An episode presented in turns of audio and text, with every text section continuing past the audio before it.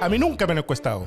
Un programa dedicado al análisis de la opinión pública y de las encuestas. Soy Sergio Toro, director de la Escuela de Gobierno de la Universidad Mayor, investigador del Instituto Milenio de Fundamento de los Datos, de profesión cuentacuentos de la política. Soy Paulina Valenzuela, socia directora de Datavoz, de profesión cuentacuentos, pero con números. Ting, ting, ting, ting, ting, ting, ting, ya, Hola Paulina, ¿cómo estás? Pero, ya, po. Oh, partieron, ¿no? Ya Sí, pues, partimos. estamos part- ya, sí, partimos. partieron. Partieron. Es- Ah, tú usted. Ah, hola Sergio, ¿tú eres la cortina musical hoy día? Ahora yo soy la cortina musical, sí. Ah. Es que no la escuchamos. Ah, no, pero sí va a Eso estar. viene, eso viene en, en- en postproducción o como se llama. En producción. Obvio. En Eh, no producción. sé- no, sería postproducción. Bueno, ok. ¿Cómo estás? Muy bien, Paulina. Muy Qué bien. bueno. Est- Estoy muy bien. Eh, estamos eh, muy prontos a, a entrar al Mm. mes de septiembre, eh, mes de la conmemoración de los 50 años del golpe Y de mi cumpleaños. y mes de tu cumpleaños, Yes. que yes, lo vamos a celebrar, Obviamente. ya, con todo. Ok, con todo, con todo. con todo. Obviamente. 9 de septiembre, si me quieren mandar mensajes, pero todos de felicitaciones, por favor. Ok. ¿Te va a ir a, te va a ir, te va a ir, te va a ir a Puerto Vara? ¿Dónde vas a estar? No, no, pues si voy a celebrar. Si te dije que Ah, iba a ya. celebrar. Va- Vamos a celebrar entonces. Estás cordialmente invitado, obviamente. Excelente. Oye, eh, eh, conmemoración de los 50 años que en Mm. realidad ha sido como muy apagado, la verdad. Eh, Me, me- me parece que ha, ha- ha- ha sido una conmemoración muy poco ciudadana y, lo vamos a ver también en términos de la encuesta y muy de élite. ¿No? Eh, eh, universidades que están realizando ciertas actividades, em, algunas... eh, Algunos al- centros de estudios han algunos hecho. centros de estudios, etcétera, pero tampoco hemos estado viendo algo de conmemoración ciudadana que permita también entender y, y ejercer eh, memoria respecto a los 50 años. Sí. Es bien, es bien raro, porque además porque las encuestas que están saliendo nos están mostrando también cuestiones extrañas. No sé, eh, O sea- eh, eh, muy, muy, muy, muy extrañas que, que yo creo que vale la pena conversar en este capítulo que seguramente será el capítulo que durará hasta más allá del 11. O sea, vamos a estar grabando hasta después del 11, no, no creo. Bueno, no, no, no, sí. Yo también coincido contigo que es una, o sea, estando a prácticamente 12 días, un poquito más, del 11 de septiembre, a mí también me llama la atención la, mm, la forma en que estamos enfrentando este, este, esta conmemoración o este aniversario, no sé cómo llamarlo, digamos, de 50 años atrás. Pero también es cierto que hay, hay, hay una generación, hay muchas, mucha, una generación importante que no, que no tiene un apego emocional con ese periodo, no, no le genera mucho, probablemente interés. Em, y eso provoca que estas conversaciones, voy a decir, discusiones también, estén más ubicadas en la elite, tal cual como tú lo dices. Entonces, como que hoy día las, las conversaciones, en, en mi opinión, están en dos niveles. Uno, como lo que significó desde el punto de vista emocional y de violación de derechos humanos. Y otro es como el juicio político al, al gobierno de la Unidad Popular y a la dictadura. Entonces, son como dos, dos canales que, en mi opinión, si bien es cierto, están completamente relacionados, pero desde, desde mi perspectiva, deberían tener un tratamiento distinto desde los líderes de opinión, digamos, y políticos. Eh, eso es lo que yo creo. Pero bueno, pero las encuestas también nos están dando información. Y lo, y- ah, y lo, y lo otro que yo también creo que es importante, y eso sí creo que, tam- bueno, todo en la elite también, pero bueno, es una, es una conversación útil, es que estamos hablando, se está tratando de entender desde distintas aproximaciones qué es lo que la gente entiende por democracia, partiendo del, partiendo del hecho de que se entiende que el golpe eh, mili- cívico-militar, digamos, del, del 11 de septiembre, eh, provocó efectivamente el quiebre de nuestra democracia. Entonces, hoy día eh, así lo vamos a ver en las encuestas o estudios que, revisamos, se, está intentando aproximarse, digamos, a esa definición. Entonces, quizás antes de partir de nuestra revisión de, de encuestas o de la pregunta que yo te haría a ti es, ¿qué es para ti la democracia? Hagamos, hagamos actividad cualitativa. para ser coherentes con el podcast. ¿Qué es para ti la democracia? ¿Te, ¿Te, La respondo, ¿Te la respondo a lo Robert Dahl o a, o a los Schumpeter? Ah, Responde como tú queráis. No, más, allá de, más allá de las tallas, bueno, mm. existe, existe lo que se llama democracia procedimental, ¿cierto? Que mm. básicamente lo que busca es entender que es una democracia que está muy basada desde las perspectivas de las elecciones de las elecciones de las autoridades, ¿cierto? Ya, claro. Em, pero eso, en términos de calidad de la democracia, no implica, no implica mucho, porque finalmente hay otros elementos que tienen que estar siempre en juego en la convivencia ciudadana, ciertas garantías que tienen que estar, que tienen que estar eh, en juego en la convivencia ciudadana. Entonces, eh, básicamente la democracia tiene eh, componentes que son em, profundos en la forma en que nosotros nos ponemos de acuerdo. Una de las cuestiones más importantes de cómo nos ponemos de acuerdo es, precisamente, eh, primero, cómo elegimos nuestras autoridades, pero después cómo nuestras autoridades toman las decisiones si son decisiones participativas, si son decisiones que son incluyentes, etcétera, ¿cierto? que no es solo el resultado eh, de una determinada política, sino que más bien el cómo nosotros todos como ciudadanos nos involucramos en la toma de decisiones y en esos resultados. Entonces, eh, eh, ¿por qué lo estoy diciendo de esa manera? Porque lo que está ocurriendo ahora es, es básicamente entender que la democracia es simplemente resultados.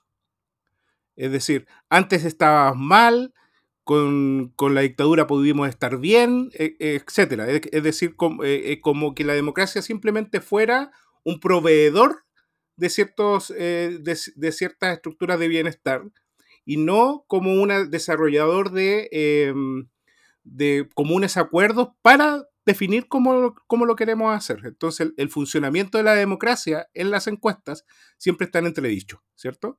Si la democracia finalmente nos ayuda eh, a estar mejor.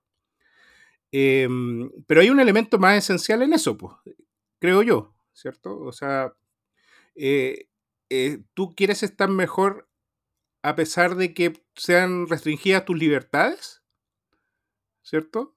Porque eso va a significar, básicamente, que puedes ser un receptor de buenos beneficios, ¿cierto? Pero restringiendo las libertades de otros. Entonces, entonces, finalmente lo que uno tiene que empezar a ver en las encuestas es precisamente eso. Por ejemplo, cómo evalúan las personas el funcionamiento de la democracia, es decir, algo está ocurriendo que, la democracia no está entregando bienestar, pero otra cosa es entender que, el, que la democracia es un mecanismo donde tenemos que ponernos de acuerdo y arreglar su funcionamiento. Y entonces, solo, solo para como tú eres el cientista político de este podcast. No, el cuentacuentos eh, de la política. Va, perdón, el, cuenta, el, cuentacuentos de la política. Entonces, mira, yo te voy a decir como en una frase lo que yo recuerdo. Acuérdate que yo tengo eh, eh, familiares que, que, tenían, participaron de la política en esos, en esos tiempos, digamos, mi abuelo en particular. Y él y mi padre también siempre hablaban de, me lo, me lo decían de niña, era como la democracia que es la política, requiere de una, es un arte, me decía él, siempre me decía, es que tiene que ver con lo que tú estás diciendo, es poder combinar estas voluntades de distintos actores de manera tal de llegar a acuerdos y poder generar bienestar a la población. Así es. Entonces, cuando tú hablas de la democracia procedimental, en el fondo es cómo nos organizamos, ¿cierto? Pero eso no significa que la organización me genere a mí una buena evaluación. Lo voy a decir de una manera bien, bien bruta, digamos, por decirlo así. Nosotros hoy día estamos en un sistema democrático. Elegimos a todas nuestras autoridades, presidentes, parlamentarios, alcaldes, gobernadores, cores, ahora, en fin. Pero después, cuando llega la hora de evaluarlo, lo evaluamos pésimo, digamos, en general. Es como, no confiamos en ellos, están mal evaluados. Entonces tú dices, uno dice, ya, pero el procedimiento está bien ejecutado, por decirlo así. Pero quienes mueven esta, este engranaje, que es como tú dices, quien hace funcionar esta democracia, no funciona bien. Entonces, esa es una brecha no menor. Que, que yo, que yo, cuando yo he visto las encuestas que han salido, los estudios que se han hecho, me parece que, se, que es donde está la brecha importante. La gente entiende que la democracia es una forma de organización, pero esa forma de organización, cuando no funciona, miran para el frente, po. es el punto. O sea, miran yo, la otra opción. yo no sé, yo no sé, no, no- No no sé. estoy tan, tan seguro que miran para el frente, ¿eh? de Mm, verdad. Eh, bueno, dependiendo también las preguntas, pero generalmente ahí está la famosa pregunta churchilliana de que la democracia es el mejor sistema, ¿no? Eh, que se conoce, algo así, no me acuerdo. Sí, sí, eh, no, Eh, efectivamente. Eh, y, la- y las personas entienden que la democracia es un, un componente súper relevante para la convivencia cívica y ciudadana. Eh, a pesar de que la puedan evaluar mal. O sea, por ejemplo, en varias de las encuestas han estado ya eh, el- esto de si la democracia es preferible a otras formas, eh, cerca del 62, 64%. Hubo, un- hubo momentos que estábamos muy bajos, eh, pero en este minuto, en general, casi todas las encuestas evalúan al 60-64% eh, esa forma de, un- digamos, el- a la democracia como la mejor forma de gobierno que, que- o régimen político que podríamos tener. Em, pero sin embargo, cuando esas mismas preguntas preguntan sobre el funcionamiento de la democracia y la confianza en las instituciones representativas y democráticas, eso baja enormemente. Claro. Em, pero uno podría decir entonces, la legitimidad de esas instituciones tendría, eh, tendría ciertos efectos en que las personas prefieran un régimen autoritario. Creo que no. Es decir, las personas le están evaluando mal a, esta- a estas instituciones, pero entienden que estas instituciones deben mejorar en su funcionamiento y creen todavía, creo, en, Mm. em, en digamos, en organización, una organización democrática no autoritaria. Por las libertades, etcétera. La gente creo que entiende eso. No, no creo que. Sí, Lo que sí, lo que sí es que, bueno, hay diferencias, obviamente, en los fundamentos morales y valóricos que puedan tener cada una de las personas. Es decir, claro. aquellos que quieren claro, orden, seguridad, ¿no? Claro. patria, etcétera, son personas Rodeo. que. Rodeo. claro. Rodeo. claro. Son personas que, que, que les da. O sea, que no evalúa. O sea, perdón. Que podría preferir otras opciones. ¿Cierto? Claro, claro. Eh, y eso Oye, se, da la, eso se da en la encuesta, por cierto. O sea, total. Y, y- y mira, estaba pensando que una frase que resume bien eso es que finalmente parece ser que los chilenos, en general, no sé, a través de todas las encuestas que salen, con sus sesgos, todo lo que queramos, lo que sí, esto que tú dices, que finalmente prefieren la peor de las democracias a la mejor de las dictaduras, por decirlo así. Más o O menos. sea, sí. finalmente valoran, o sea, saben que la democracia se asocia con estas libertades. Bueno, de hecho te quería contar que hoy día, a propósito de esto mismo, y por qué te lo pregunté al principio, pude participar del lanzamiento de un programa de CNN, que lo va a dirigir Carola Urrejola, sobre la democracia. Eh, y en ese lanzamiento mostraron un estudio en que hi- hicieron un esfuerzo, básicamente eran cuatro preguntas, cinco preguntas, que, lo que pretendían, lo que buscaban e- era conceptualizar eh, y entender qué es lo que era la democracia para los chilenos. El estudio eh, es bien interesante porque mezcla mm, tres aproximaciones distintas, una mediante eh, inteligencia artificial, robot especiales para hacer las encuestas, eh, focus group, entrevistas y algunos contactos eh, y, y encuestas web. Entonces, que lo interesante de esto es que Se a parece a, partir de- plataforma telar. no, no, no, no sé, ese es tu negocio, no mío. ese es tu negocio. Y, y en CNN además. Sí, bueno, claro, pues, no sé, eso, eso tenés que ir a hablarlo tú con CNN.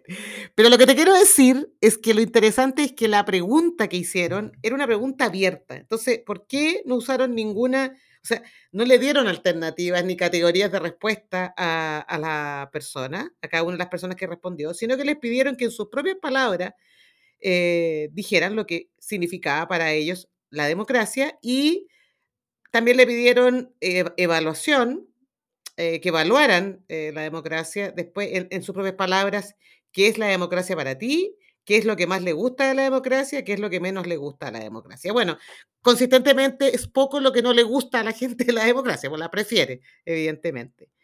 Pero lo interesante del estudio, más allá de la técnica, de la técnica que se utilizó, que tú puedes tener una opinión al respecto, porque tienes experiencia en eso, eh, lo interesante es que a nivel de conceptualización, digamos, o de, o de las ideas fuerzas que, que aparecieron, efectivamente está esto que estamos conversando, pues la gente lo reconoce como un sistema de gobierno y de participación en la medida que ellos pueden elegir a sus representantes.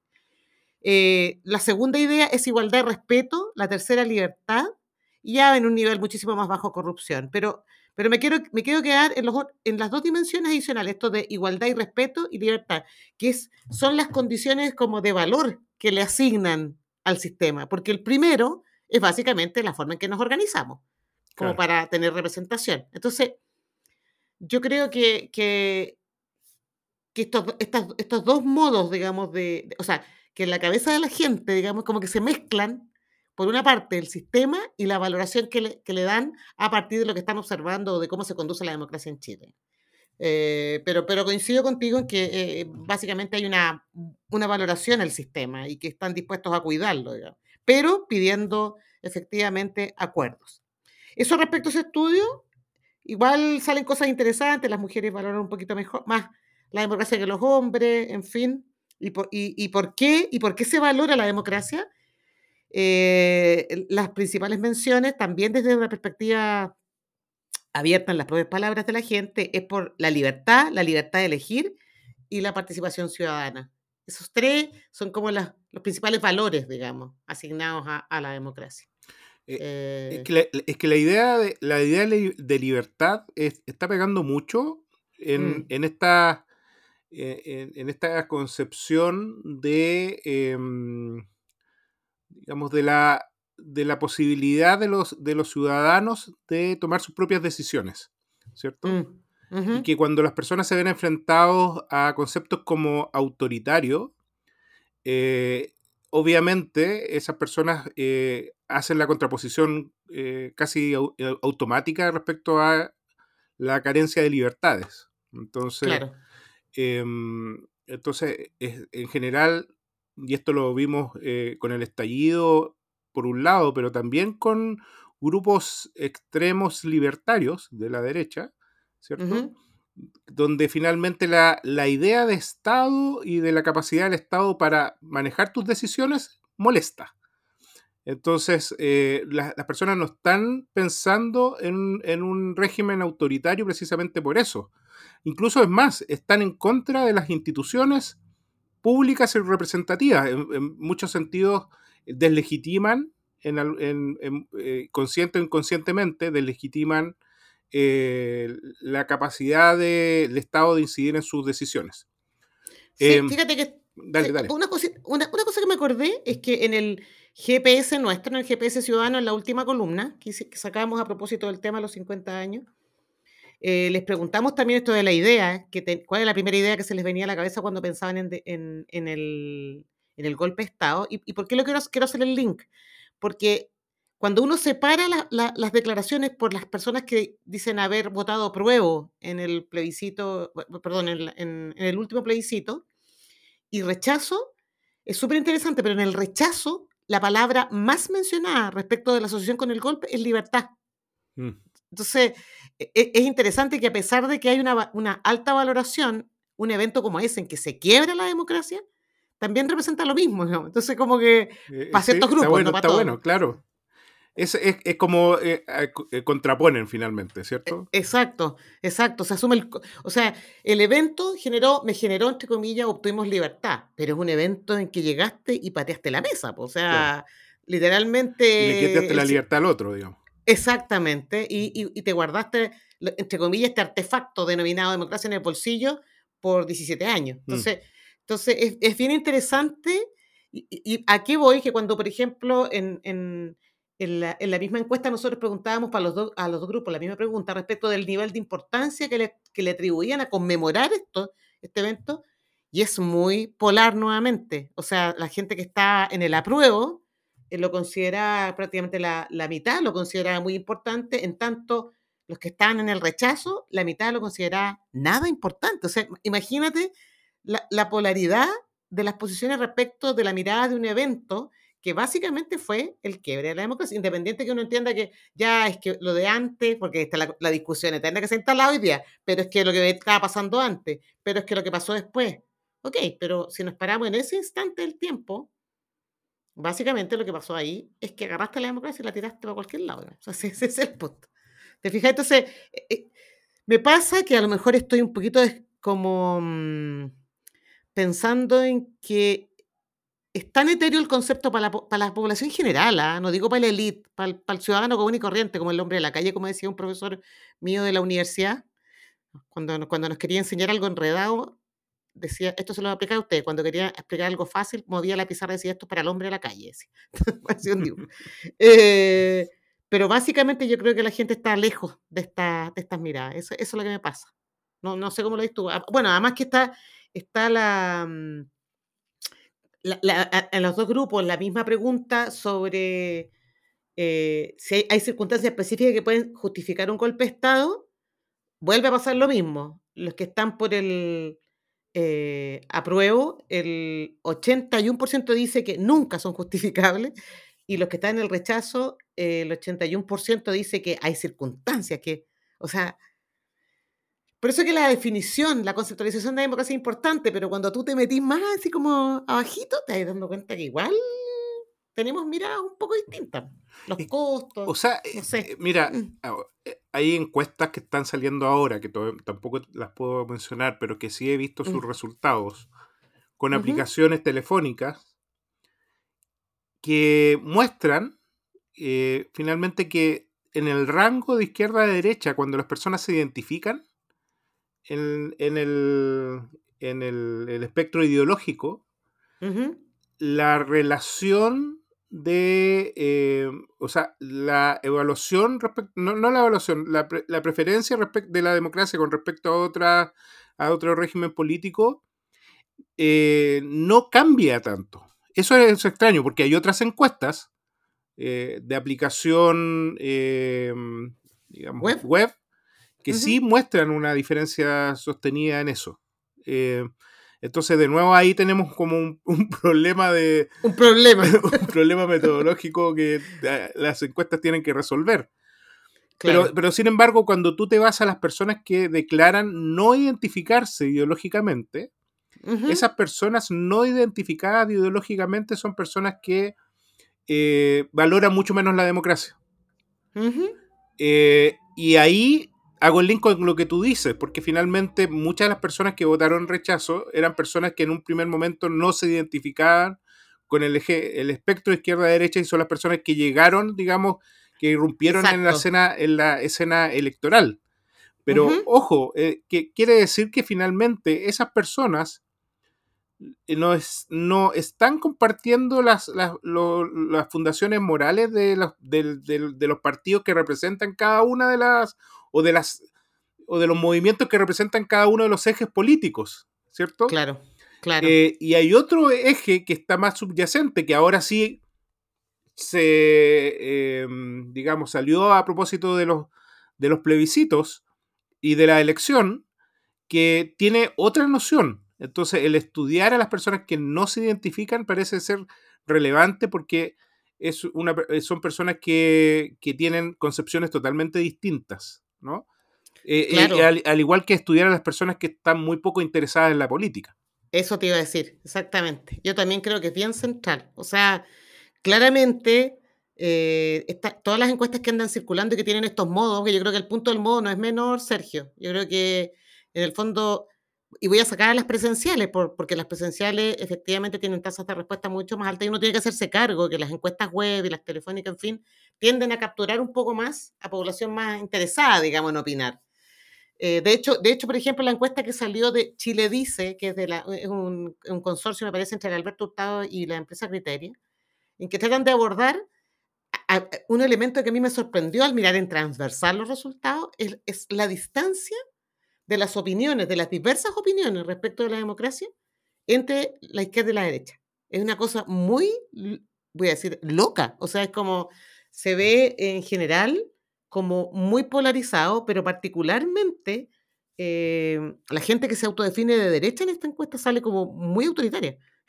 me llamó mucho la atención.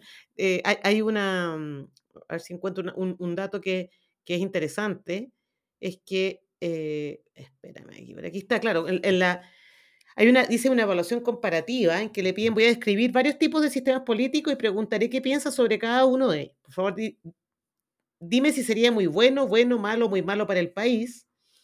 Y hay una opción que dice eh, tener un gobierno militar. La izquierda lo cataloga con 3% en muy bueno y la derecha 42%. Ese es un, te estoy dando solo un ejemplo de un montón de indicadores. Entonces, suena muy como polar, por decirlo así, y, muy extremo, llama la atención. Lo mismo ocurre con, el, con el, otra afirmación que dice, tener a un líder fuerte que no le preocupen el Congreso ni las elecciones. Eh, en el caso de la derecha, izquierda, un 9% dice muy bueno, que es 4 y 5, y un 31% dice de la derecha. Es, es, o sea, es, es bien como se ve polar. Yo, yo, yo, no quiero, o sea, no, no, no, no puedo hacer un juicio porque no tengo, la, no tengo la base de datos, en fin, no tengo acceso a la información más pura de la encuesta, pero me llama la atención y así tú empiezas a mirar una serie de indicadores en la encuesta y muestra un, esta distancia que se parece un poco a lo que nosotros captamos en el GPS, esta columna que, que hicimos en que quisimos comparar los apruebos con los rechazos, básicamente. Ese era mm. nuestro objetivo, tratar de hacer zoom en esos dos grupos, pero... Pero eh, a lo que voy es que la identificación con la... Eh, Claro, la identificación con la derecha no necesariamente significa la, la, identificación con los ninguno o como se llamen, ¿cierto? Claro, claro. Eh, porque son personas que eh, entienden o, de, o, se definen dentro de un eh, espectro ideológico y dentro de un espectro político particularmente. Que, que, generalmente esas personas que se identifican son personas que son interesadas o algo interesadas en la política, ¿cierto? Sí.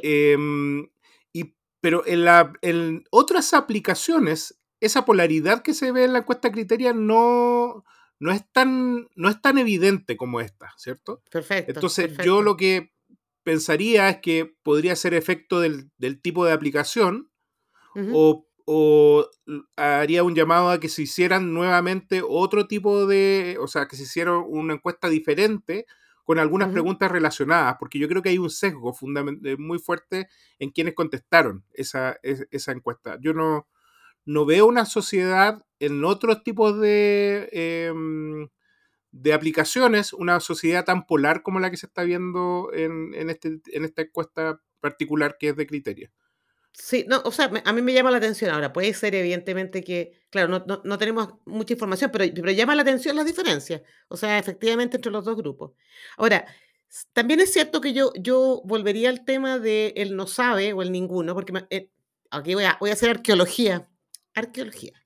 Eh, cuando, cuando recién empecé a, a, a, trabajar con Carla Lehmann, mi antigua socia en el Centro de Estudios Públicos en la encuesta, me acuerdo que una vez hicimos un análisis de los que la gente, de, de aquellos que no se posicionaban efectivamente en el eje izquierda-derecha. Hicimos unos modelos para, para in, tratar de identificar mediante modelos de clasificación, digamos, en ese caso, eh, ¿dónde uno los podría ubicar? ¿A quién se parecían más, por decirlo, lo voy a decir en simple? Y nos, pare, y nos salía que en general los no sabe o los ninguno en ese minuto se, se acercaba más a la, al sector de derecha, más que la izquierda. O sea, es, es, es un grupo que se parece más en, en, ese sentido, digamos. Se parecía en ese tiempo, te estoy hablando, aquí va a ser arqueología, hace más de 20 años, pero, pero hoy día sería bueno poder volver a mirar eso, para entender un poco más respecto a todas estas opiniones, a quién se parecen, pero no desde la lógica eh, univariada, por decirlo así. Me voy a poner bien estadístico de mis cosas. No univariada, sino que multivariada, eh, tratando de entender las relaciones que se dan eh, o, o, o, la estructura de opiniones que subyace a una declaración como no me identifico con nada. Mm. Es, ese, es, ese, es, el punto. Yo creo que tu, tu, tu- tu idea, Sergio, yo creo que es bien central. O sea, en tra- tratar de entender mejor ese grupo. Ahora, el problema es que ese grupo, ese grupo cuesta pillarlo, porque ese grupo también es- tiene poco interés en política en general o en los temas. pues, Y por lo tanto contestan menos encuestas. Entonces es, es más difícil caracterizarlo. Por eso hay que recurrir a los métodos eh, tradicionales, por decirlo así, que son las encuestas presenciales. Bueno, y ahí está la encuesta al CEP, que, que además liberan la data, en fin, está, está disponible, pero, pero creo que hay que entrar un poquito más en... Porque, porque el grupo es más grande, por decirlo así. Sí, pero ojo, creo, creo que ese grupo ha disminuido eh, en función de la politización en Chile.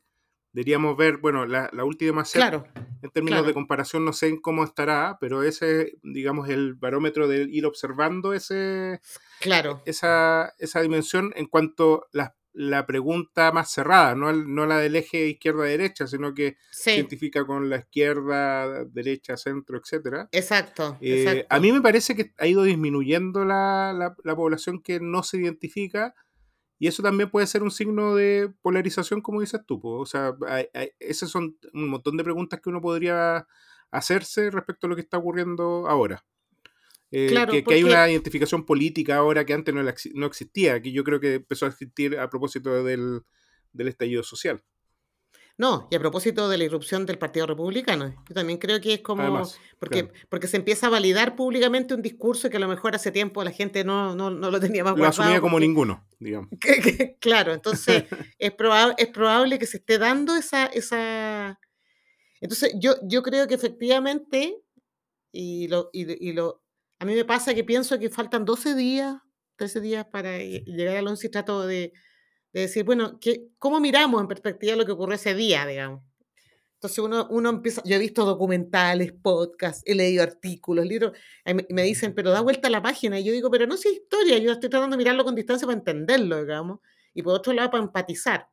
Ahora, aquí le voy a tirar la oreja al podcast de nuestro productor, el Proyecto 50, porque cada vez que escucho uno de los capítulos, eh, la verdad que cuesta terminar. O sea, eh, pa- particularmente como termina el podcast, en que empiezan a leer la lista, y, y cuando pienso que son prácticamente 1500 los nombres, un poquito menos los que van a mencionar en todos los capítulos de personas que fallecieron después del 11, digo, y sobre todo cuando ah, me aparecen niños en la lectura, el otro día, 13 años, Samuel Castro Castro creo que se llamaba, un niño en Santiago que, que fue asesinado, eh, eh, me, me conmueve. O sea, digo, digo, o sea, ¿cómo, cómo no pensar, cómo no empatizar con el dolor? Básicamente. Eso es, eso es lo único que yo, yo diría. Pero eh, no, no le tire la oreja entonces. Es memoria. No, es memoria. Es sí, memoria. eh, es Tenemos que irnos. Ups, ya, pero espérate, nos falta la carita. Dale. Música, maestro.